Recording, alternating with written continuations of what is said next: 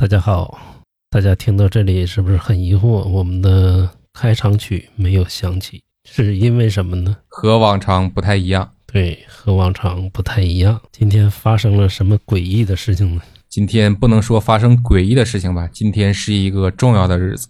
对，重要的日子，因为今天呢，我和丽丽丽老师要颁发一个重要的奖项。这个奖是什么奖呢？那就是香港电影金像奖最佳女主角。当然了，这个颁奖不是我们两个颁哈。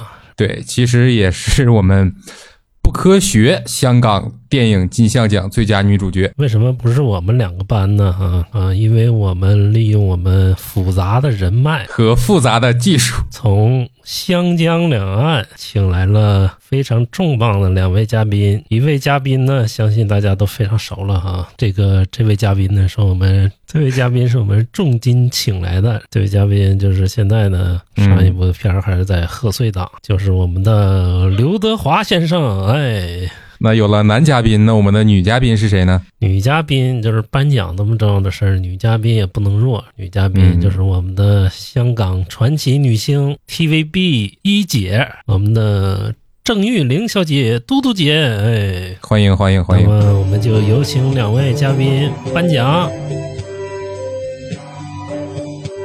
我好高興啊！見到妹妹攞獎。係啊，嗱，Eddie，嗯，咁啊，而家咧，我香港電影金像獎最佳女主角係鄭秀文，接受香港市民對你嘅感情我為你蔓延彼此的感情線。真是恭喜郑秀文小姐啊！今天我们这个标题也看得出来，是不是？我们一定要给郑秀文颁奖。嗯，今天感谢刘德华先生还有郑玉玲女士，是不是？嗯，把奖项颁给了郑秀文小姐。对，把奖项颁给了郑秀文小姐。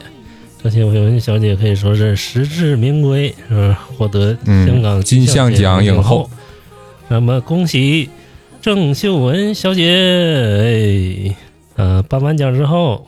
我，就正式进入我们的这期播客，大家别忘了点击订阅。各位观众，不科学影音聊天室，吹水华语电影即将开始，等你埋位啦！Hello，大家好，欢迎大家收听本期的不科学影音聊天室，我是你们的好朋友亮棒，哎。又见面了啊！我们是一档专注华语电影的播客节目。这次我们请来的还是我们的李李李老师。哎，大家好，大家好，我是小李。行，由于本期这个内容比较多哈，那我们就直接进入正题了哈。嗯，咱们就直接结束了。嗯，好，那就拜拜。感谢大家的收听，拜拜。对，真有人要走，我跟你说，你这罪过大了，我跟你说。但是进度条应该骗不了各位观众，是不是？对，咱们今天要聊一聊什么呢？今天就聊一聊，哎，香港电影金像奖。这个喜欢香港电影的朋友啊，这回有福了，是不是？嗯，走过路过不要错过。对第四十一届香港电影金像奖这回又如期的举办了。前两年疫情呢，就是。举办的比较少了哈，因为第一年就是由尔冬升进行了一个线上的颁奖，每一年获得最佳影片的就是《少年的你》，现在如今已经物是人非了，是不是？导演也不知道去哪儿了。这个出什么事儿了？李丽老师，你知道吗？那你给大家讲一讲呗。我也不讲了，是不是？是不能讲的事情，对，不能说的秘密，这是。咱们聊香港电影，你为什么提了一个台湾电影的名？那个为什么不能说的秘密啊？因为那个曾先生已经去了那个奈飞拍《三体》了。是吧？但是他爸非常厉害，现在还是 TVB 的主席。所以说这次如期举办哈第四十一届香港电影金像奖。嗯，香港电影的产量呢是逐年下降哈，这届更惨。二零二二年香港电影产出了二十七部，是一个非常可怕的数量。对我感觉好像没有北京产的电影多，那可能都不如一个网大公司一年拍的片子多。对对对，这个太惨烈了哈。香港电影，但是也不乏佳作，是吧？对，这个肯定的，因为毕竟怎么讲，瘦死的骆驼它比马大呀。对，东方好莱坞嘛，落寞的时候依然说是呃能坚挺下来。人才也还算济济，但是现在香港电影呢有一个呃趋势哈，走的就是中小成本制作，环绕着大陆有好的电影，哎，中小成本的电影，然后再进入大陆，哎，反哺大陆，再赚一些票房，在香港本地呢也破了不少记录。比如说《明日战记》啊，黄子华的《毒舌律师》，香港名叫《毒舌大壮》，然后也破亿了，香港首部破亿的电影。对，这能载入香港电影史册的一部电影。对，载入香港电影史册。这回呢，第四十一届香港电影金像奖呢，就是还是好片居多，是不是？那个李李老师了不了解？金像奖平时金像奖，其实我对奖项历来关注比较少。其实我看电影的一个态度就是说，我看我自己喜欢看的。至于说电影得了得不得最佳呀，或者怎么样，其实对于我来说是没有那么太大的所谓的。对，但是这届你也得关注，因为这届呢，郑秀文是第十次提名香港电影金像奖。嗯，我非常喜欢郑秀文啊，喜欢塞米老师啊。对，郑秀文在咱们的少年时代应该是处于在。电影里算是统治级别的一个影星，对，统治级别的那一阵子，就是嗯，我小时候有个邻居啊，他跟我讲他喜欢什么类型的女孩儿，那时候年少懵懂，嗯，他跟我说他就喜欢郑秀文的样子。你想想，就是在咱们少年的心里，郑秀文扮演了多么重要的一个角色。对呀，那时候看的电影基本上都是郑秀文跟刘德华嘛。对，郑秀文、刘德华，而且郑秀文演的非常放松。杜琪峰的话就是没见过这么放松的演员。哎，出来效果也非常不错。但是郑秀文呢，提名了十次，陪跑了六次，这次又提名了，而且这次是非常有概率获得金像奖影后。郑秀文年纪已经将近五十岁了，这个从小就陪伴我们成长了，这个影星，而且有很多好的音乐作品。儿时记忆最深的就是眉飞色舞，是不是？迪厅必跳啊！每个迪厅的开场曲基本都是眉飞色舞。对，而且喜欢喝可乐的朋友，对不对？对对对，你一进去，哎，一进迪厅，喝开场曲必须是眉飞色舞。点了一瓶百事可乐，然后封面上也是郑秀文的代言。对，然后再开一个黑桃 A，呵。这一晚上，我跟你说，你这夜店小王子 来着了。这一晚上就来着了。对，全场你请。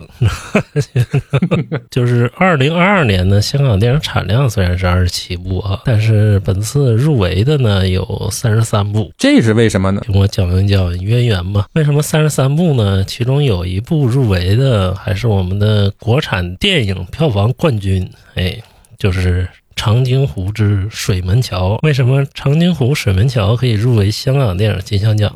因为他的导演有两位是香港人，一位是我们的林超贤先生啊，还有一位是徐克。这个也符合香港电影金像奖的竞选的规定，所以说呢，就是也入围了香港电影金像奖。也当然了，就是本地人认不认识两回事儿哈，但是我们必须得认。对，因为奖项有奖项的规则嘛。对，奖项有奖项的规则，是不是？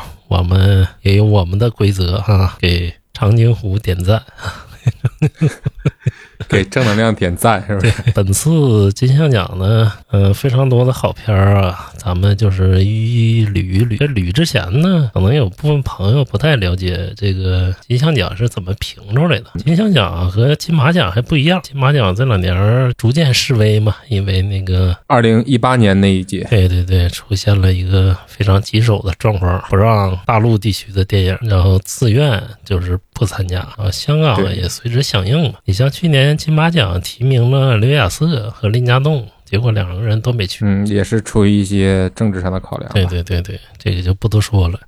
但是金马奖属于是评委会制度，就是跟戛纳呀、呃柏林呢、威尼斯是一样的，就是他每届会选出来一个主席。比如去年就是咱们的许鞍华小姐哈。金马奖主席，他是有个评委会制度，就是有一帮评审去评。他的评审呢，就是会甄选一些电影界比较权威的人士啊，组织起来。但是金像奖就比较偏奥斯卡这种，属于是小圈子选举。怎么叫小圈子选举呢？就是由行业电影界的知名人士。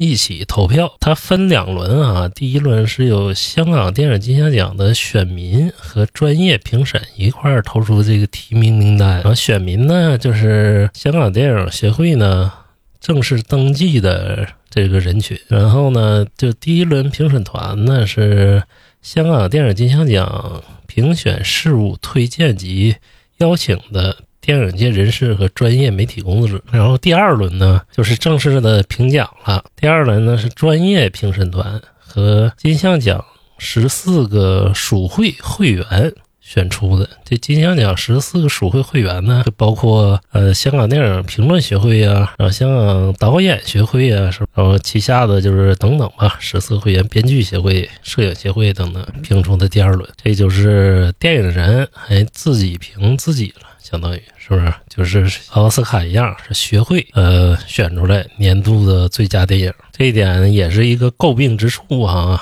好多人就是说过这件事儿，就是杜琪峰也说，哎，这是搞小圈子选举，小圈子对对，变成小圈子自嗨了。对，小圈子自嗨，说失去了这个公平性，所以说就是有利有弊啊，就达不到说完全的公平。电影奖项嘛，是不是？对，而且其实咱们上一期也聊过，就是一个文艺方面的审美啊，或者是评论啊，这个东西其实是见仁见智的嘛。对，见仁见智，也是一个属于造星之旅。就是你一旦得了这些奖啊，会造出许多明星来。对，其实就尤其是啊，这几年可能有点差了，尤其是前几年的，比如金马、金像啊，其实就有点那种一登龙门身价百倍的感觉嘛。对对对，你像当年的周迅哈，一度就是从呃普通的这个演员，还有那个刘雅瑟，都是从普通演员一跃成为影后啊，这是一个飞升的一个过程，造星的一个过程。然后咱们就接着说说这个今年提名最佳电影的这些提名影片吧。嗯，得给大家盘点一下。对，不知道李李老师看没看哈？首先第一个提名的就是《正义回廊》，哎，这个是香港年度最爆款的电影了，是香港三级片的呃票房冠军，超越了《三 D 肉蒲团》《极乐宝剑》啊。哎，那这部影片为什么会被评到三级片里？是因为有一些血腥和裸露的镜头吗？对对对，有血腥和裸露镜头。哎，血腥的也有，裸露的也都有。嗯、不知道你看没看过《三 D 肉蒲团》那个？三 D 肉蒲团我没有看过，但是我看过《人肉叉烧包》。一样都是三级片儿哈。任达华的《挡不住的风情》你看过？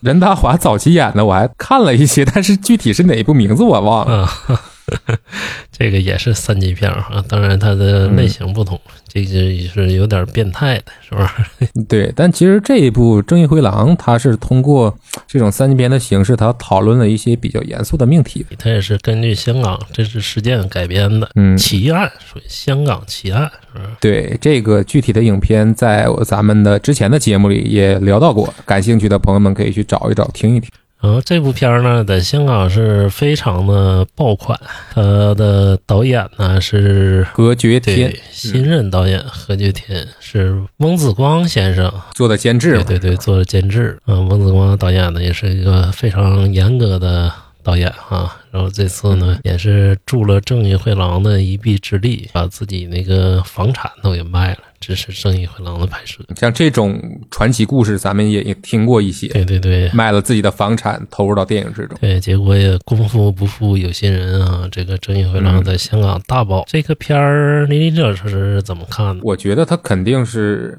一个相对不错的电影吧，因为很多年没有过一个电影去讨论，嗯，严肃的内容。对对对，而且它杂糅了很多元素进去啊，有律政，是不是？有法律的公平不公平，有血腥的奇案，嗯、就是一些悬疑进去，是不是？他因为最后他也没解开这个谜嘛，说那个对，是把嗯问题留给了观众自己去思考。就是这部电影里呢，因为是群戏哈，而且他出场的人数非常众多，从陪审团、嗯陪审团的角色就多达了呃八九个了，是不是？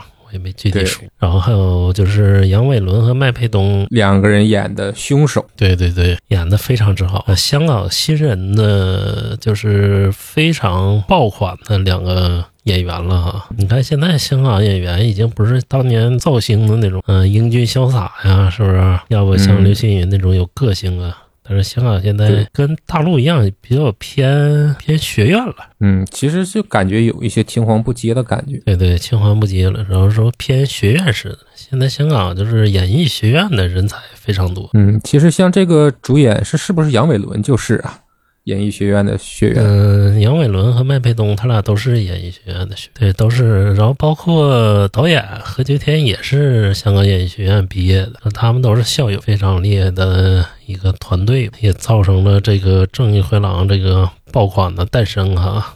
咱们接着说说第二部电影，就是古天乐先生监制的《明日战记》。这个在大陆这个口碑不算好哈，但是我在我和李老师之前在那个我们推荐的私人观影里，我是非常推荐这部，很爽，嗯，看着非常爽，打斗场面也很好。但是就有点儿没赶上好时候，对吧？嗯，对，其实它立项要比《流浪地球》早，它立项比《流浪地球》早了三年。然后那个开拍呢，包括后期制作时长太长，然后导致它这个时效就有点过了。你像《流浪地球》嗯拍完了一出，一下就爆了。而且《流浪地球》把大家这个对工业化影片的审美其实也拔高了。嗯，《明日战记》呢，就是吃了亏了。嗯，你《流浪地球》之前那么经典，然后到《明日战记》那一看，哎呀，确实不如嗯《流浪地球》是吧？完整度啊，嗯然后包括那个剧情啊，不如他。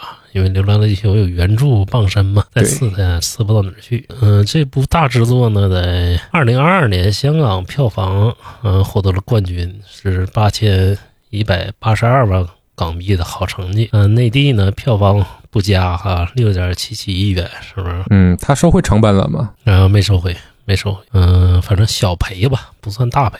那个它这个制作可能就没有那个《流浪地球》那么大，因为它这个机甲和那个怪兽啊，确实和那个《流浪地球》没法比失效了。但是对于香港电影来说是非常有意义的啊，就是香港嗯第一部科幻片。对，算是里程碑式的。程碑式，不知道今年这个会不会给《明日战记》啊？我嗯感觉也有那么小小的可能性。对，为了鼓励一下，对对对，鼓励这个意义非凡的电影。真正要是说呢，还是大爆款《正义回廊》其实胜算更大一些啊。看看，嗯，这个是绝对的。对，看看评审。就是第三部呢，就是《神探大战》啊，韦家辉导演的。嗯、韦家辉就是神一样的人物了。很多经典的电影都是出自他的手。对，就是香港的编剧之神，《神探大战》你也看了、是不是？对，《神探大战》我也看了嗯你。感觉怎么样？《神探大战》如果没有之前那个神探，我可能还觉得神探大战比较不错吧。但是因为神探确实珠玉在前，所以就显得神探大战显不是那么的嗯好吧。对对对，嗯、真的不是那么的好，但是还可以啊，算是商业制作里能看的了。对，它是一个能过得去的。但是我觉得 就是聊咱们一会儿聊具体奖项可以再说。就是说这个摄影方面的奖，我觉得神探大战应该是绝对无缘了吧。嗯，对对对，那韦家辉导演来讲，算是他完成度比较高的。刨去他电视剧来说哈，嗯，其实你从导演本人来说的话，也可以理解嘛，因为他是编剧出身，他肯定更擅长剧本的写作，但是在画面上呈现，我觉得可能是他的短处。对对对，你会发现就是韦家辉他拍的电影啊，那个把控能力非常差，就现场控制能力很差很差，就是后面就有点力不从心了，拍到后面。但是他这个剧本结构非常好啊，从小咱们看呢，像特别印象深刻的就是那个呃刘青云和吴镇宇那叫什么《鬼马智多星》啊，什么？啊，不是《鬼马智多星》，呃，《鬼马狂想曲》，对对对。啊，对对对对对，非常有意思。然后说还有那个陈小春和那个张柏芝演呃《天生购物狂》，那也是非常有意思的剧本。那是讲现代人就是怎么得上现代病的，然后每个人都有自己的病，是吧？非常巧妙的一个剧本。呃，那里面张柏芝是购物狂，然后陈小春是那个呃吝啬症，你知道吗？然后刘青云是暴怒，你知道吗？暴怒症。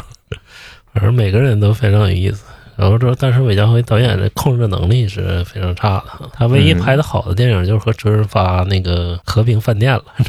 啊，那是很早的电影了。对对对，就是那个是非常经典的，算是他非常好。结果拍完韦家辉这部片儿呢，《和平饭店》呢，嗯、周润发先生就远走好莱坞。这个韦家辉说，为什么拍完我的片儿，周润发就走了？香港电影没前途了。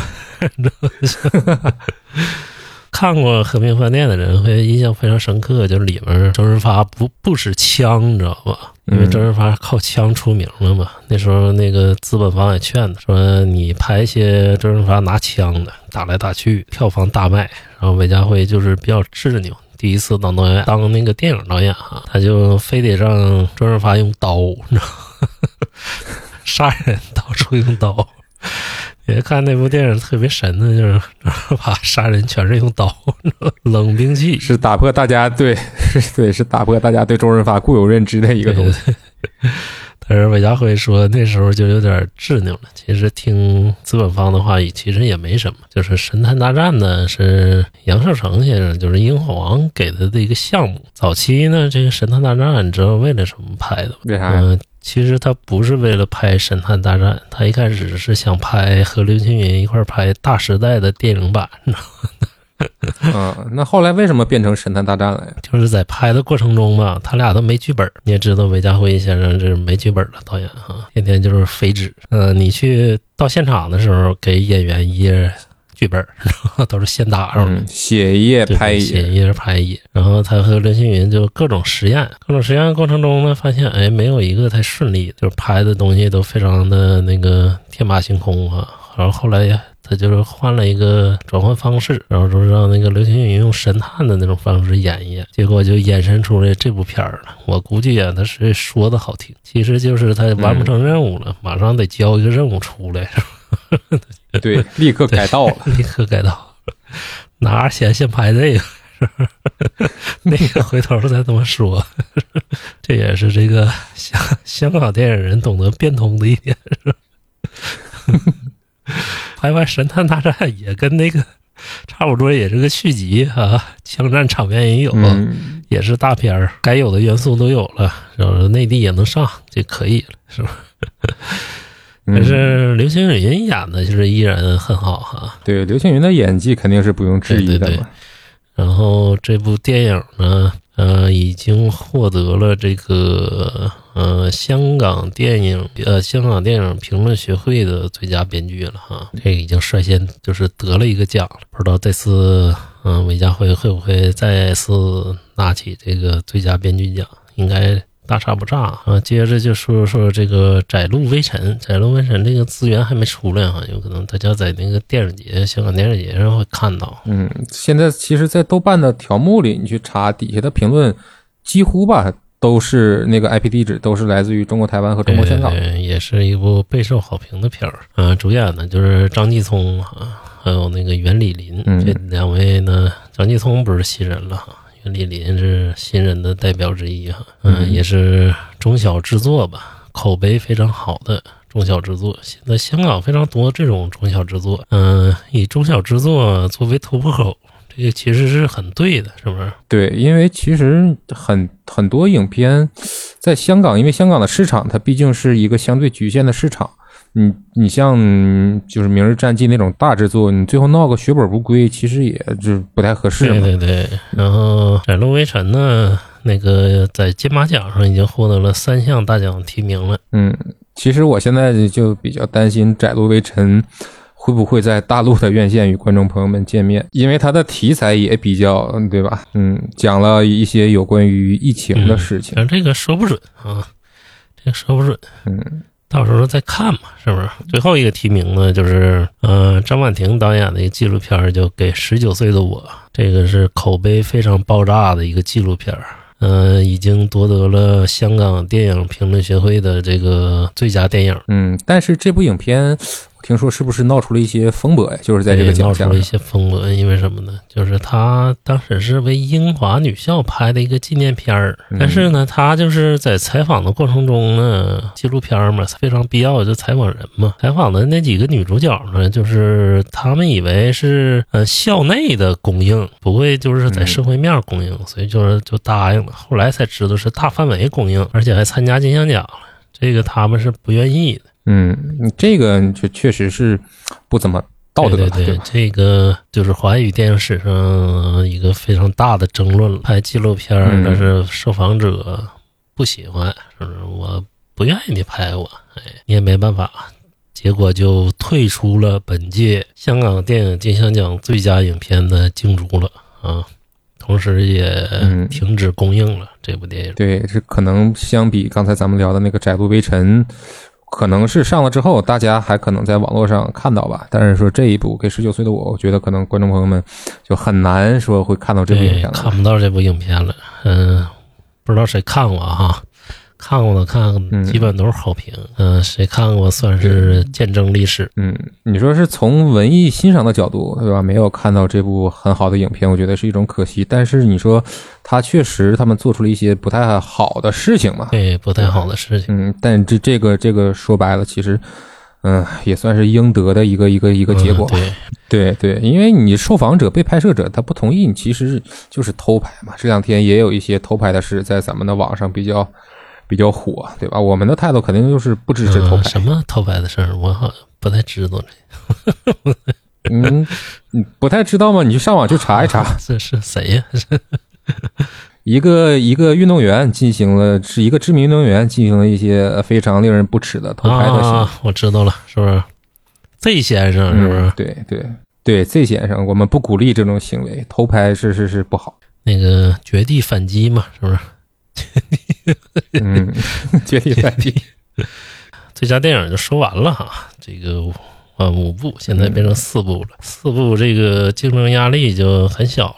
这个反正我感觉，你感觉赢面最大的是哪个？我感觉赢面最大的肯定就是《正义回廊》了呀。这个话题制作了哈。嗯，对，其实我觉得可能就是都没有悬念。嗯，我认为有悬念。哎，这个《明日战记》可以和《正义回廊》一战。《明日战记》不至于吧？我觉得不至于吧。香港电影工业大战香港文艺片儿，是吧？我觉得可能，如果是《明日战记》会拿奖的话，可能会拿到一些别的奖项。但是说你他会不会拿到最佳影片，我其实是抱有很大的疑问。嗯，对，嗯，那个相信是公平的啊，也有这种先例，是不是？那个大型的商业片儿打败了这个偏文艺的片儿嘛？即使他拿到了最佳，对吧？最佳影片奖，也不一定说明他是一个非常优秀的影片，对吧？即使他没拿到最佳电影奖，也不一定说明他就是一个不好的影片。其实就是这么一个道理。那咱们接着说说啊，就是这个最佳导演啊，最佳导演这个竞争也非常激烈。嗯，有《正义回廊》的何觉天导演哈，何觉天导演是嗯香港演艺学院电视电影学院的导演专业出身啊。毕业之后呢，拍了不少那个广告片、MV 啊，还有那些电影的制作，是不是？这次手执刀筒就拍出了《正义回廊》这部惊为天人的作品。这个你就在《正义回廊》你看不出一点新人导演的痕迹，其实也能看出来，哎，也能看出来。对对，但不是，倒不是说摄影或者是配乐或者是视听方面的新人导演的痕迹，还是能看出来他作为对新人导演在内容上的一些一些不成熟吧。嗯、对，内容想讲的太多，新人导演也弊病，是不是？对对对，就是就是，终于啊，我能拍一个长片了啊！我把我这些年的所思所想，我的感悟，对吧？我都放进这个片子里，对会有这种感觉。对，想讲的太多了，塞的东西也多，满满当当。但他好在剪辑和这个场景上啊、剧情上啊，还是有所控制的。对对对，不至于那么的滞涩，那这剪辑出来还是相对流畅的一个东西。对对对，嗯，就是何洁天导演是一个非常内向的一个宅男哈，就是能做到控制能力这么强，也是非常不错的。第二位提名者呢，就是韦家辉导演啊。韦家辉导演这个获得过香港电影金像奖十次的提名啊，两次获得最佳编剧。嗯，韦家辉导演首次入，嗯，也不是首次入围了，因为他和之前杜琪峰联名嘛，他俩一直，嗯，他俩一直之前一直在搭班子。对，搭班子，这也是一个好的传统嘛。因为，嗯、呃，毕竟有一个大脑嘛。然后杜琪峰是，呃，指导型的人，因为他不会自己写剧本。你发现杜琪峰导演生涯没有一部剧本是自己参与过的啊。香港老的导演都有这个毛病。你发现徐克其实也是，但是徐克有他的想法，但是他的编剧团队不是他自己。对，徐克早年和张探一个叫张探的编剧合作，他拍过不少好的电影。对对对，徐克的编剧团队其实是非常庞大的，很多人给他写经典剧本，而且写了不知多少稿了。对，徐克其实就是那种擅长提供点子，但是需要人帮他落地完善的那种导演。对，但是韦家辉就不是了啊，韦家辉导演呢，嗯，培养了香港编剧界一大帮的接班人。嗯，就是这种传帮带的传统，人家保持的还挺好。对，比如说欧健儿啊，什么？游乃海啊，这都是当年嗯韦家辉的第三位提名者，就是《窄路微尘》的林森啊，第一次拍电影就获得了香港电影金像奖的提名哈。嗯，这是一个很大的成绩了，对对对，胜利不大吧？虽然说啊，也不错了。接着就是张婉婷那部《给我给十九岁的我》啊，张婉婷和郭伟伦，但是已经退赛了，对，这个不说退赛了，啊对，就不聊了。嗯，最后一位提名的呢，就是陈永霄，是不是念霄呢？申呢，陈永深吧陈，永深啊，范戏攻心，咱们大陆叫啊，还是觉得你最好啊。这部片儿在大陆呢也是破亿了，然后在香港呢也是香港年度二零二二年年度票房第二，有黄子华这个就是香港电影现在票房神药。当然了，黄子华前前几年在香港电影最火的几年是票房毒药，是吧？毒药还是 毒到什么程度？多听听黄子华脱口秀，你就了解。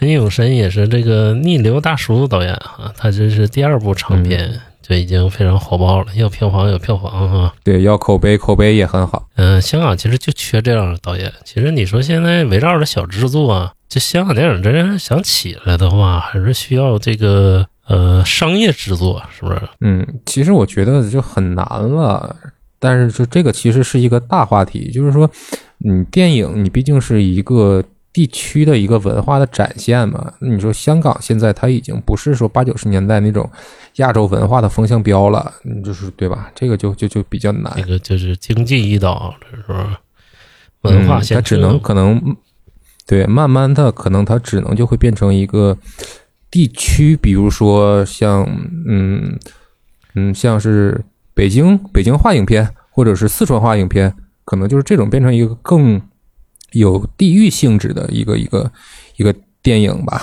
电影电影类型可能是会会慢慢的变成这样的感觉。就是可能它逐渐的不能代表先进文化的前进方向了吧？然后还是觉得你最好呢，就是《范西公信》这部片儿呢，也得到了大家的一致好评啊。嗯，嗯它其实代表了香港年轻人对传统文化的一种和解和决裂吧，是不是？跟嗯原生家庭的决裂。咱们中国人老讲究什么人在家在呀、是不是？对，一家人要整整齐齐。整整齐齐呀、嗯，欧美对咱们就是华人的观念也是，你看那个 杨紫琼那个《瞬息全宇宙》，啊，瞬息全宇宙，对，就是我们要有一个对对家对，就是为了家庭。我感觉嗯，《教父》意大利西西里人也也很爱家庭嘛，是吧人家那种家庭是其实是包裹在黑社会的一个衣服，对吧？人家是一种团队的凝聚力，所以说人才要提出一个家庭这么一个观嗯他们。那就不是家庭了，叫家族了，是吧？嗯，对，咱们中国就叫家庭和呃，这也是一个偏见吧。好多现在的影视剧都对原生家庭进行了很多的批判，是吧？嗯，因为确实是很多人身上都存在着从原生家庭衍生的问题。对，嗯、这也是一个非常大的问题哈。不只不单单是嗯、呃中国的问题啊，但是中国这个问题是算是比较大的，是不是？对，因为咱们是中国人，咱们对这一块比较了解。嗯、说完这个最佳导演呢，咱就说说最佳编剧。那、这次金像奖的最佳编剧呢，就是《正义回廊》。呃，《正义回廊》这个剧情很复杂哈，人物也众多。这个编剧，嗯、从你的角度说说，李老师，你感觉难度大吗？这个剧本？这个剧本难度，我觉得，嗯，怎么讲？分两话分两头说吧。这个写起来不难，但是要完成导演的诉求，我觉得难的其实是在这儿。啊、对，因为咱们刚才也聊了，就是说导演其他其实想要的很多嘛。看过这个片子的朋友也都应该能看出来，它里边讲了很多的东西，对吧？他也想表达很多的东西。就是说，作为编剧，你怎么能明确的 get 到导演的意思，并且把导演的诉求嗯，很好的在剧本中呈现出来，这个其实是难的。对，当是当当当然了，当你对吧？当编剧真的抓住了导演想表达的事情之后，把这个东西落地的表达出来，其实这个反而是相对简单的一个事情。对对对，哎，那你说改编真实事件难不难？难的就是在于说，因为这个真实事件大家都了解了，嗯，我们都知道这个事儿的话，那我们为什么要还要看你这个电影呢？这个就对考验编剧，你说你怎么能把大家都知道的事儿改出一个新的花样，对吧？这个其实是难的地方。那至于说不难的点，就是说这个事件已经有了，那电影剧本写作嘛，无非是人物事件，对吧？那原来的这个真实事件已经有了，人物里边也有了，其实你的素材已经整理好了，你不用自己再去构思情节、构思什么，你无非就是看你要表达什么，你把原来的这个事件里的一些元素提炼出来。再放到你的剧本里面，其实就是这样。改编了真实事件，改编难度也挺大的，因为香港人几乎都知道这个事儿，是吧？嗯，下一个呢就是嗯刘国瑞的这个《白日青春》啊，《白日青春》因为也现在看不了啊，只能就是凭空猜测一下。反正一个亲情的故事吧，一个陌生人和一个小孩的亲情故事啊。嗯，神探大战，神探大战，其实神探大战这个挺神的，你知道吗？嗯，为什么呀？因为他没剧本。是吧？啊，你要这么说，那确实是《神探大战》真的很神。嗯，没剧本能完成度这么高，真真的挺神的，你知道吗？对，而且是最佳编剧的 最大热门嘛，现在是最大热门了，韦家辉。而且刚才你不是说他也已经获得了香港电影评论学会的那个编剧大奖吗？如果让你没剧本，你能完成度这么高吗？你老师，我。我敢，但是资方不敢。嗯，那你知道就是为什么韦家辉和杜琪峰他俩会没剧本？为什么呀？那天我看了个贼逗的事儿哈，我给你学学。郑宝瑞嘛，有新片嘛，和袁南海编的，就他俩都是银河。嗯，这个片叫《命案》。然后那天那个他们入围柏林电影节了嘛，就是有一个展映单元，然后那个采访郑宝瑞。然后那个郑宝瑞说：“那个这个剧本呢，南海写了十年了。然后那个在问林家栋的时候，然后林家栋说，现场都是一页一页的那个剧本啊，都是飞页。想你说用南海写了十年，为啥现场还没剧本？你这个上哪说理去？” 是是神秘，要保持神秘。你这个剧本就只有聪明人才能看见。这个就是银河印象这种拍摄方式，我就十分不理解啊。嗯，这个是很看玩味了，对吧？写了十年剧本了。然后后来听杜琪峰说，我才知道，杜琪峰像上了就是陈永生那个在那个他有个节目叫《导演们》，杜琪峰就上这节目了，说讲为什么就是没剧本，因为杜琪峰说。他写好了剧本，再给他拍，就感觉跟他在不在是一样。但是没有剧本，我拍，我感觉就非常兴奋，就能显示出我的作用了，是不是？那可能他是能调调动起来自己的这个创作欲望吧，而不是说像剧本写好了，自己像一个木头一样坐在监视器前面。可能他觉得那样，可能他觉得那样没意思。对，就他没剧本拍，他也是一个创作者，他就不是一个执行者。嗯嗯，对。其实像我们行业里有一个话，这个话说来不是那么的好听，就是说，你的一个剧组啊，如果其余的部门都特别的成熟，比如说剧本写的也很好，演员的表演也很成熟，对吧？那么导演其实扔块馒头狗都能干，会有这么一个说法。对，这个韦家辉这个。我感觉这个最佳编剧应该给韦家辉，能在啊，那不能说最佳编最佳编剧应该是最佳极限编剧，对不对？嗯，能在这这么极限的条件里，居然能把一个故事，虽然不见得讲的多么高明吧，但是起码是讲圆了。其实他粗剪，我感觉他的素材能更多。我不相信最后那个林峰那个角色呀，对那个结局。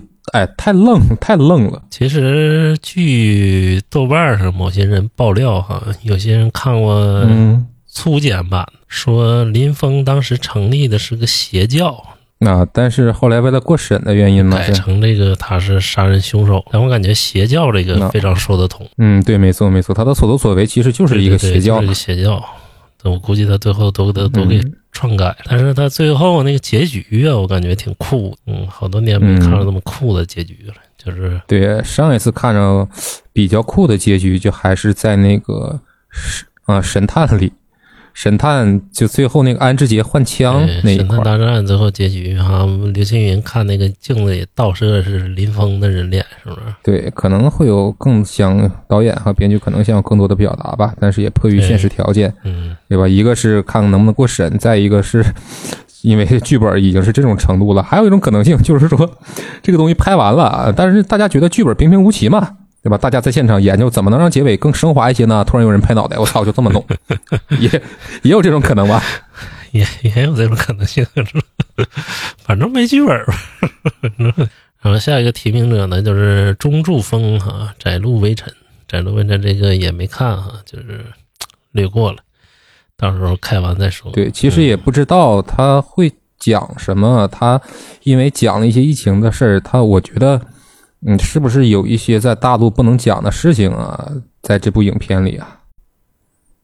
嗯，但是我觉得结合现在这个陆港关系啊，就香港电影人会不会还这么这么刚啊，去讲一些大陆不让讲的事情？我觉得也是抱有疑问的吧。然后接着就说陈永生的《范系攻心》啊，这里啊，陈永申申啊，又念错了。陈永生其实我很佩服他啊，他这个编导一体，嗯、他没用别人。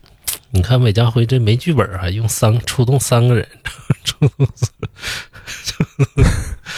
但是陈永生自己就完完成了剧本，完成了导演啊。对，这个体量是不一样的呀。你先写好了再拍，和现场现编，那能一样吗？那现场韦家辉自己又是导演又得拍，那编剧本他肯定是顾不过来，所以得找两个朋友来对帮自己嘛。编导一体，就是自己编，哎，这个就是全才了。而且也能更好的在剧本里呈现导演想要的东西。他写剧本的时候会带着导演思维去写。而且这个，嗯、轻喜剧、爱情喜剧，再加上深刻的内核、啊，不是一般人能够达到。嗯，没错。而且从更实际的角度说，就我我自己挣两份钱呢，是何乐不为呢？然后咱们接着说说，就是备受关注的这个最佳男主角、男主、男主 男主角、最佳男主角和最佳男主角，唐山味儿，最佳男主角是吧？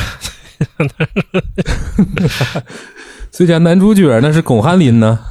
最佳男主角，哎，今年看看谁是金像影帝哈。今年大热的就是麦佩东了啊，正义回廊》这个对傻子演的非常好，演的真傻。我只看的时候，其实对这个演员不了解，我真的以为是找了一个智力有一些缺憾的人来出演的。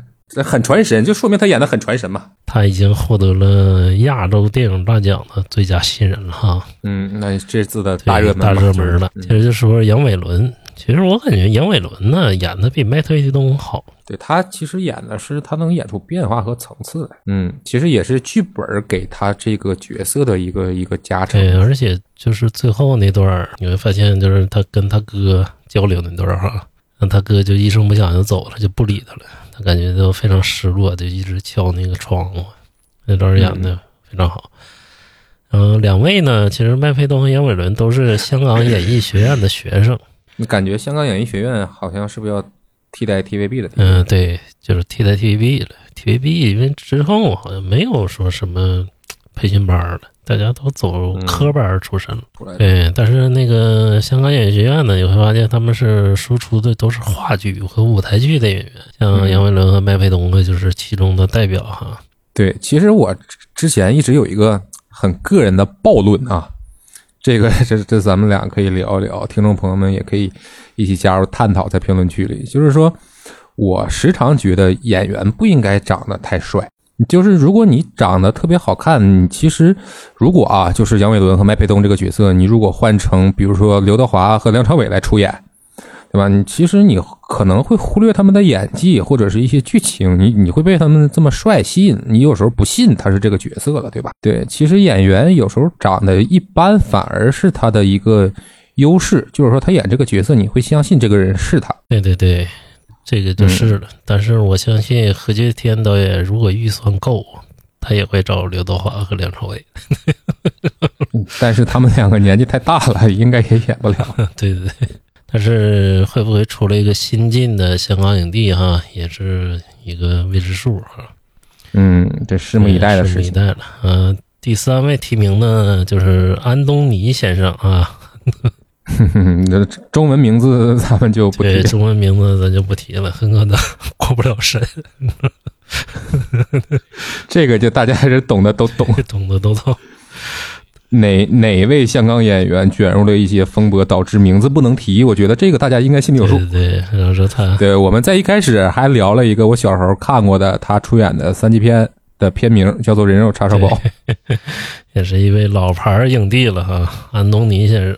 安东尼先生这部叫《白日青春》，嗯，已经获得金马影帝了，是不是？他是首夺金马奖，嗯，这个没想到啊，当年首夺金马奖，对他现在，他应该严格上的应该属于中国台湾人。金马奖只提名了四个演员，非常嗯，就由这这位安先生夺得。非常之惨烈，提名阵容。这个能得也是说他这个幸运哈。第四名提名的就是刘青云先生了啊，《神探大战》和、嗯，呃，我感觉唯一可以和麦沛东竞争的就是刘青云了。对，但其实我如果让我评啊，我其实还是觉得麦沛东演的好。刘青云他不就是把之前神探里那股劲儿又拿出来用了一遍吗？但是刘青云他是影星啊，是不是？他是香港嗯最后的颜面了、啊！你会发现大陆和台湾的演员没有在香港夺过影帝，你会发现这个规律哈。但是影后得过好多了啊，为什么呢？因为香港要保保存住这个明星的颜面啊，就是一定要有一个大牌影星获得这个殊荣。但是今年会不会破旧立新，说让麦培东夺得这个影帝，还是继续说刘青云当家是吧？拿这个影帝，因为现在香港电影每当出来就是三个人，是不是？刘青云、郭富城、古天乐古，天乐，就是他仨，基本上就围绕他仨。张家辉最近都不说不怎么出来了，你会发现是不是？嗯，他这几年他这几年没拍什么片子，张家辉是不是代言手游挣钱挣够了呀？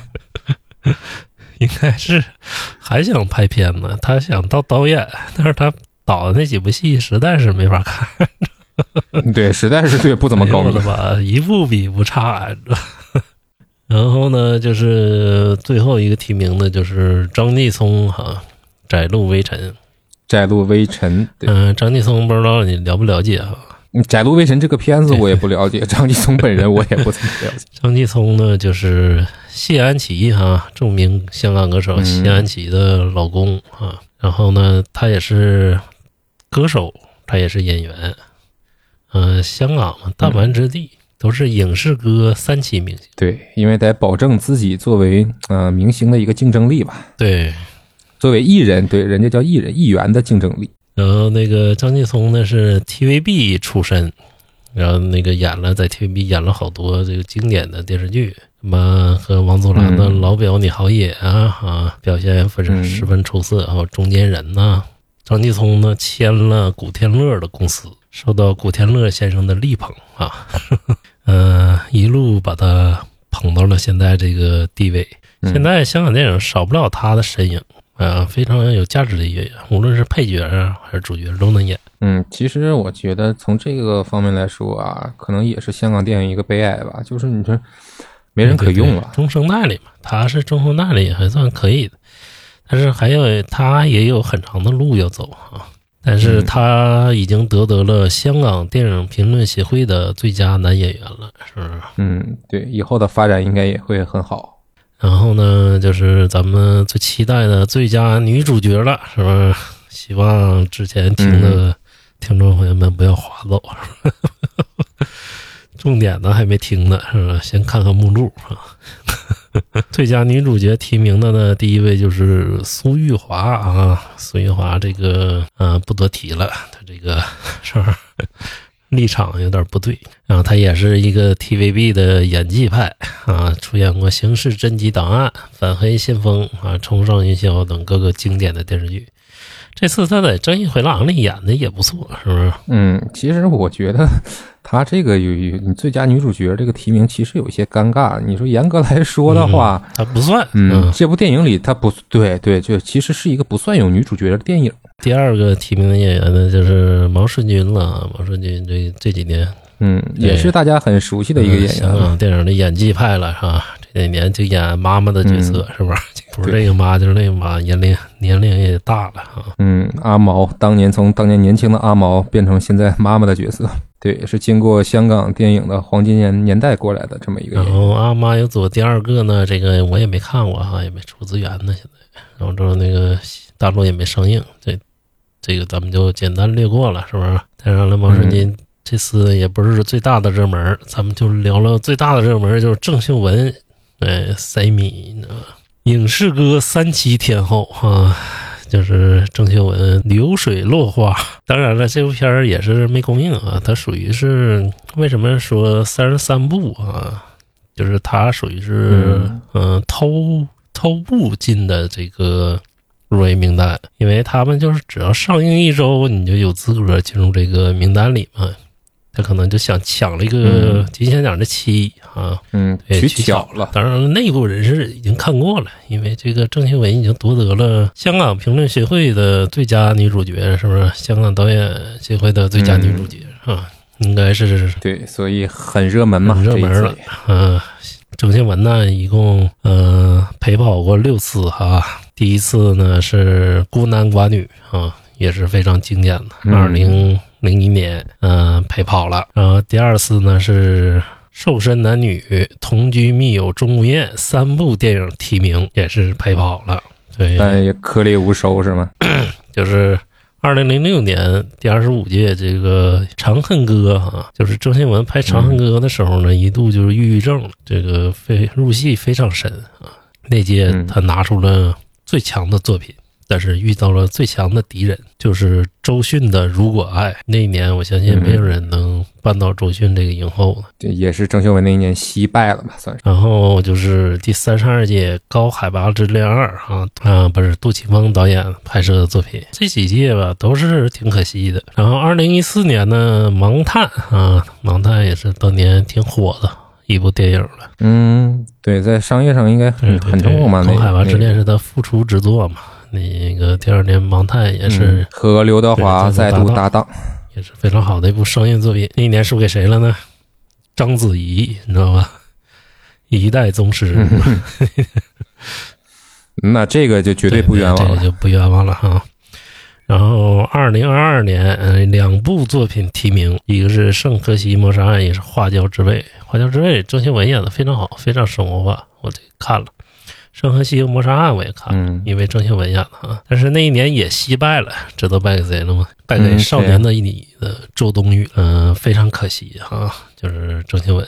呃，女版刘青云吧，刘青云也是陪跑了好多届，包括吴镇宇哈，吴镇宇。嗯，呃，这次希望郑秀文可以拿到影后啊，就是别希望了，咱就直接就颁给他，是不是？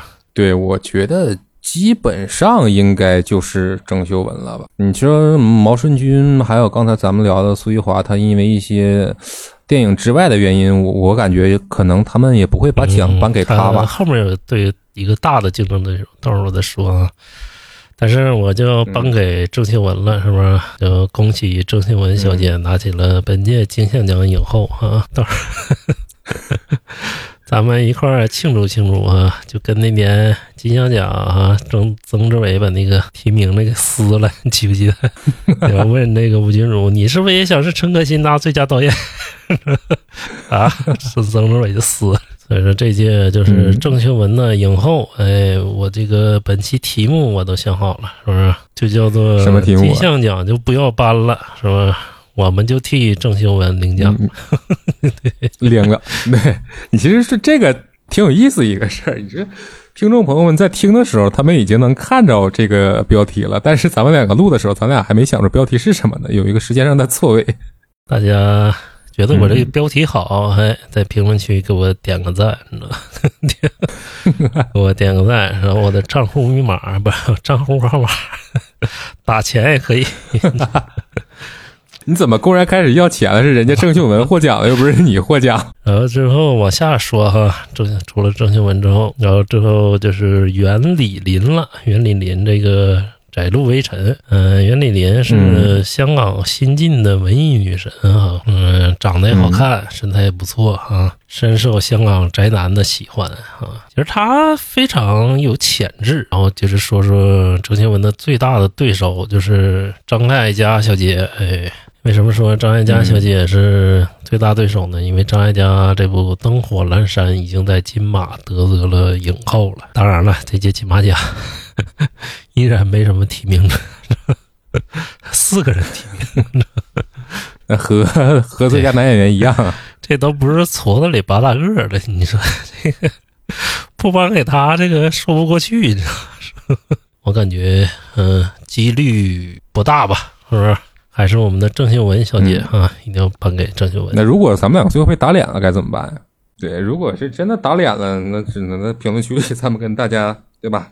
道一个歉，说我们两个预测出现了错误。我们两位正式给大家哎拜年了。这期节目咱们要放到明年的新年再播出。嗯，然后接着说说就是最佳男配角了哈。其实你要说那个竞争力大，我感觉这个竞争力是非常大的，因为你说不好谁谁赢，是不是？对，这个很难说，男配角其实很难说。嗯，但是也有大热门哈。嗯。咱们逐一说说，第一个提名的就是《正义回廊》里的林海峰啊！我这个第一次看着林海峰演戏演的这么好，真的，那个 以前没见过。呃，你这个不了解林海峰啊，李李老师。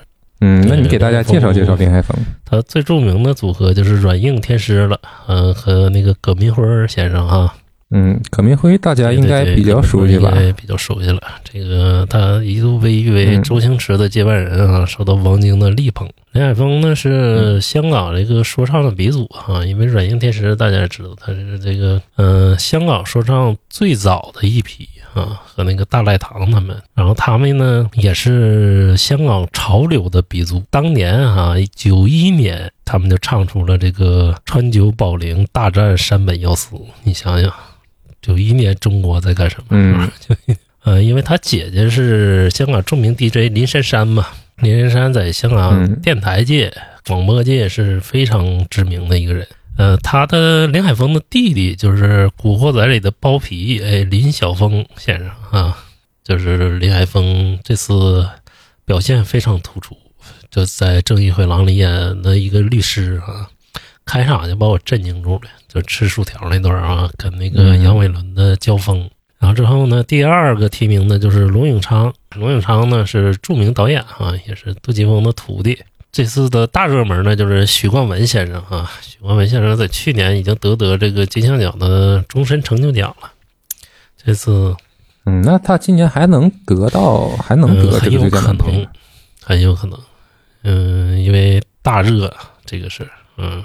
这里面如果是颁奖的话，胜率最大的就是他了，嗯，但是我个人希望哈能颁给林海峰啊，然后这个同时提名了最佳男配角张继聪啊，非常厉害，范西攻心啊，演了黄子黄子华的嗯二弟啊。对，这不止在《窄路微尘》里提名了最佳男主角，也在这个《分析攻心》里提名了最佳男配角。对对，然后第最后一位提名的就是陈占文。嗯，对，陈占文的《范系攻心》，哎，饰演的是黄子华的三弟。嗯，陈占文也是香港最近比较火的男配角啊，你可以在各种那个电影里看着他，这就算是新生代里很有演技的一个演员了。嗯，不然人家能来回串戏吗？对对对。也希望他能获得好成绩吧，是不是？嗯，赛出友谊，赛出风格嘛。呃，接着咱们就说说最佳女配角。最佳女配角这个大热的就是《正义回廊》里的杨世敏了啊。嗯，演的非常棒，尤其那个法庭那场哭戏啊，为她赢得了不少陪审团的这个好感。对，好感。杨世敏呢，也是 TVB 的一个。嗯，算是黄金配角吧，是不是？在《使徒行者三》呢，《My Son Lady》里面都有非常出色的表演哈。然后他同时还是香港戏剧协会香港舞台剧奖的最佳女主角，哎，非常那很很了不起，对。对，为什么演技这么厉害？人家也是经历了舞台的淬炼。啊。第二个提名的就是欧嘉文，哎，欧嘉文这个不太了解了啊，真是不太了解了，因为《窄路微尘》咱也没看过，但是也是个年龄比较大的演员了。嗯，第三个提名呢就是王菀之。还是范西攻心，范西攻心这个几乎是除了黄子华是全员提名了。嗯，其实范西攻心有点早年间那个家有喜事的感觉。王彦之就是这两年他是转战到电影，因为他之前在音乐上非常厉害了啊，给不少歌手都做了很多出名的歌了啊。比如说张学友那个我真的受伤了，就是王源之的作品。嗯，之后呢就是林明珍，呃，林明珍这个是一个新演员了哈。呃，在《范西攻心》里那个角色非常讨喜啊。嗯，我很喜欢那个林明珍的演出。这次这个被那个导演发掘哈，一就是凭《范西恭喜》一下成为这个香港宅男心中的女神哈，又可爱，哎。长得又好看，这么一个人，现在很多身上背着很多香港著名品牌的代言哈，包括小米手机的代言，现在都是在香港地区都是林明珍代言啊，那是一个炙手可热的一个女演员。然后最后一位提名的呢，就是于香凝了哈，于香凝这个提名的影片叫做《原路山山什么山旮旯》，山旮旯吧，原路山旮旯。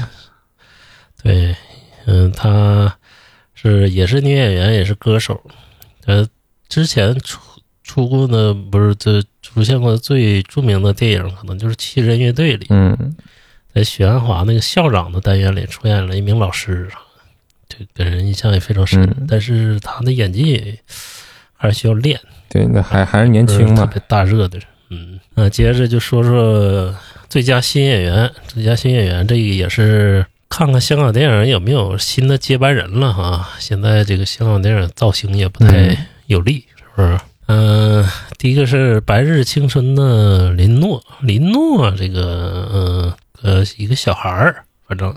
然后第二个提名的就是《阿妈有左》第二个这个柳应婷，柳应婷是香港著名组合，叫什么名？对 对对，镜子。嗯，英文叫什么？这个 就镜子就完事儿了。嗯，第二个提名的呢，就是柳应廷哈，阿妈有左第二个，这个是香港著名组合镜的组合，是不是？我不知道这个。嗯，这个香港人管他们叫镜仔哈，镜仔里面的一员。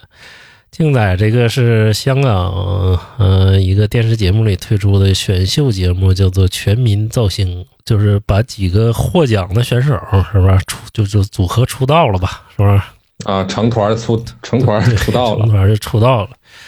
但是这个幕后老板就是咱们这个李泽楷先生啊，李泽楷先生相信大家都知道，李嘉诚先生的大儿子哈。因为人家电视台就是李泽楷的嘛，是不是？然后所以说他花重金就砸这个组合。但是在香港粉丝非常多啊，但是仅仅限于香港。啊，在别地儿不好使，是吧？对吧？在内地也没有听过他们相关的新闻和消息。对，唯一一个当时听了他们新闻的，就是他们开演唱会把那个人砸伤了，你知道吗？当时整个红馆停了一周，你知道吗？那一己之力改变了红馆历史，也挺厉害。基本上都演了，香港这个演艺资源啊，新人基本都被他们垄断了。然后之后第二个就是吕觉安，哈，吕觉安是。嗯，这个组合里，我我看长得还算比较顺眼的一个人哈。嗯，另一个成员了是吧？对对对，另一个成员。他这个电影提他提名两个哈，一个是《过时过节》，哎，这部电影就是评价也还不错。另一个就是《何家辣》，《何家辣》是郑中基，嗯，梁咏琪主演的。所以说这次呢，他的胜率算是比较大吧。嗯，因为毕竟有两个提名嘛。对，有两个提名。另一个提名就是。呃，灯火阑珊的周汉宁哈，当然了，这个也有可能发生变动，但我感觉李俊安这个，呃，应该是面儿比较大，对面儿比较大哈。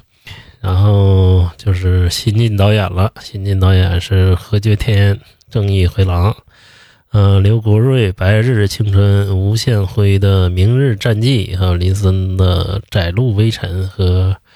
陈永生的《范西陈永攻心》。生的对《范西攻心》。呃，如果说何觉天会拿最佳导演，呃，新晋导演有没有可能还是他呢？你说也有可能吧。也有可能，嗯，但是我感觉其实分开是最好的，是不是？嗯，那你说啊，也是，但是其余几个导演其实也这几个影片也不错嘛。对对对，对，像《范戏攻心》啊，《白日青春》没看过，《窄路微尘》也没看到。嗯，对，其他的也不错，像吴宣辉这个呃第一部影片就能打出这个这么大的科幻之作哈，也是非常不容易的。嗯啊，起码这片子没有崩。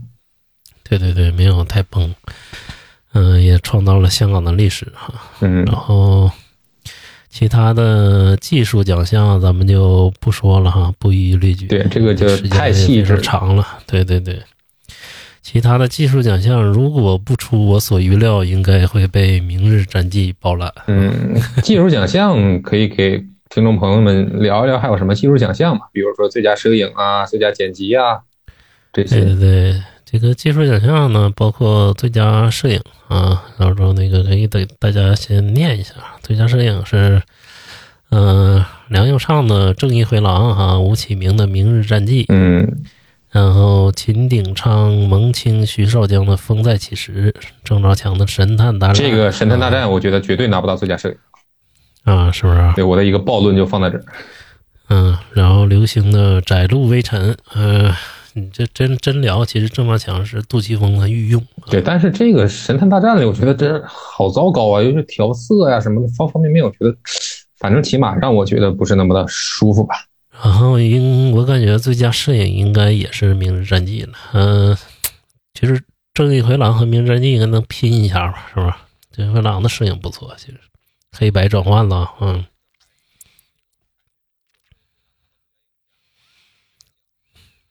然后就是最佳剪接，最佳剪接还是《正义回廊》啊，《正义回廊》一共提名了十六项，嗯，只提名最多的一部影片了吧？对对对，嗯、李千明、张昭、呃，石善荣、石善莹，呃，正义回廊，然后黄海、陆志、浩，陆志浩，陆志浩嗯。啊，明日战记，然后大卫李查十三，嗯、梁展伦，神探大战啊，也是这个呃杜琪峰的御用剪辑啊。嗯然后接着就是郭伟伦和陈宇庆的这个给十九岁我这个已经退赛了啊。然后张家辉、郑伟林的范戏攻心，呃，最佳剪辑如果不出意外，应该还是《明日战记》。对，然后最佳美术指导，哎，应该就不嗯，念了哈。然后还有还有几个奖项，就是最佳美术指导、最佳服最装佳服装造型设计、最佳动作设计。我觉得这个《明日战记》或者是《长津湖水门桥》吧，这两个也就是。嗯，对，最佳动作设计，我估计应该还是《明日战记》。嗯，最佳动作设计，大家会看出来啊，有好几个是香港、嗯、动作方面的接班人嘛，嗯是不是？是。嗯，除了老派的董伟啊，知道吧？最新的这几个动作接班人也都出来了啊。那剩下的奖项，就比如还有什么最佳原创电影音乐，嗯，还有是最佳原创电影歌曲。对，最佳原创电影歌曲不出预料，应该是郑秀文获得。嗯，对啊，毕竟他担当的主唱嗯在《流水落花》中演唱了主题曲《我这样活了一天》。接着就是最佳音响效果，嗯，音响效果也还是《明日战记》是嗯最，大。最佳视效，那，肯定也是《明日战记》了吧？对，这个是必得的，你知道吗？他说这个奖都丢了，我他妈那说不过去了。这么多长津湖水门桥，如果不获一个奖的话，会不会有点不太对啊？嗯，应该不会获得了。这个往年也都是，往年是最大的那就是《智取威虎山》了，你知道吗？徐克凭《智取威虎山》得过那个最佳导演，嗯那个就算是合拍片里那个比较之最的一个奖了啊。然后就是，呃，最佳亚洲华语电影，是我没想到的是，报名最佳亚洲华语电影的仅有三个提名。分别是《海的尽头是草原》、《该死的阿修罗》，还有大家比较熟悉的《独行月球。对，估计不出意外，应该是盖斯的阿修罗，因为盖斯阿修罗是嗯、台湾申奥的作品啊。嗯、海的尽头是草原》那是尔冬升导演的嗯、大陆作品。你说要给《海的尽头是草原》这个有点，呃，主席还给自己一个奖，主席，尔冬升是金像奖协会主席，金像奖主席嘛，你知道吧？还给自己一个奖，也不是，也不是没有什么可能 说性了，那是。行了，这个奖项就捋完了啊，还是嗯、还是那句话，希望郑秀文夺得影后。呃，谁得最佳电影？对，只要郑秀文能得最佳影后，就能得影后，就是满足你的心愿了，是不是？对对，就满足我的心愿了，也相信满足了这个郑秀文一代粉丝的心愿哈。这是我们童年心中的女神级的人物。对，刚才还说了一段儿，就是郑秀文那年败给谁了哈？那年败给了 杨千嬅，这个就算了，不评价了。那年败给了杨千嬅，引起了两伙粉丝的这个本来他们两家就的粉丝就不是那么的对付。还是希望塞米吧，这次能嗯有好的运气啊，拿到金像影后。其实他当年拿金马都够了，就那个。对，但是这个东西嗯时也命也不好说，不是不好说，这届就颁给他，是不是？就颁给他了。对，不管他有没有在香港拿到，但是在我们的节目里，他拿到了我们心中最佳女演员的荣誉。不科学香港金像最佳女主角颁发给了郑秀文小姐。听着有点儿，这个奖有点儿太山寨了，还不如昨天那个 CCTV 六颁那个 最受关注华语影片？行啊，那咱就、嗯今天就聊到这儿，是不是？希望那个，嗯、四月十六号吧，大家关注香港电影金像奖的颁奖啊。到时候我们也会一同在我们的小宇宙，呃，不科学影音这期的评论区，评论区下方为大家直播这个奖项啊。嗯，也希望大家能在评论区多多和我们交流。对，就是开始咱们的互动。如果那天你听到这期，嗯、我们评测这个香港电影金像奖的话，就在评论区当天晚上等我们开奖啊，等我们开奖或者是道歉，看看我们到底打不打脸。打脸你就在评论区评论个打脸，不打脸你就在评论区打出一个赞，哎。对这个赞不只是给我们的赞，也是给郑秀文小姐的赞。我希望郑秀文小姐，呃，获得影后殊荣。哎，那就本期的不科学影音聊天室就到这儿结束了哈。嗯感谢李李老师跟我们的一块儿的分享啊。本期的不科学影音聊天室就到这里结束了，然后希望大家可以点击关注、订阅，在下方评论区评论、点赞，还有多少个赞点多少个赞，然后点到次数限制为止。或者是你觉得我们真的聊得不错的话，可以分享给你的好朋友们听一听，对不对？可以交流，大家一起交流交流。对，主要是点关注，大家评论完，我发现都不点关注。评论完你随手点个关注可以，之后嫌我们烦了，你再取消了。嗯、所以说感谢大家吧，然后大家可以在那个喜马拉雅、小宇宙、网易音乐、QQ 音乐，还有苹果播客上听到我们的节目。嗯、感谢大家的收听，感谢大家的支持拜，拜拜拜的感情線，正等我為你蔓延彼此的感情線，交錯發展，怎麼捨得去剪？心在你身邊，就算隱形，亦有一天遇見。那些感應多靈驗，也許被喜歡的女人。